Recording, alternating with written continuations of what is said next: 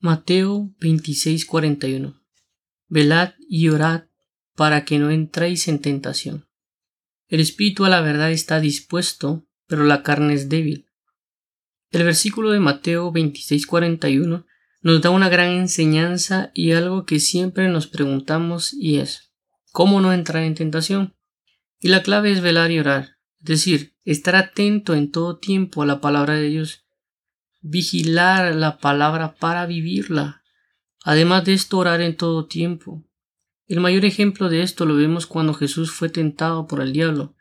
Él no entró en la tentación, ya que siempre estuvo atento a toda palabra para ponerla por obra y en oración, por lo cual pudo resistir al diablo y a consecuencia el diablo huyó de Jesucristo. Así que velemos y oremos para no entrar en tentación.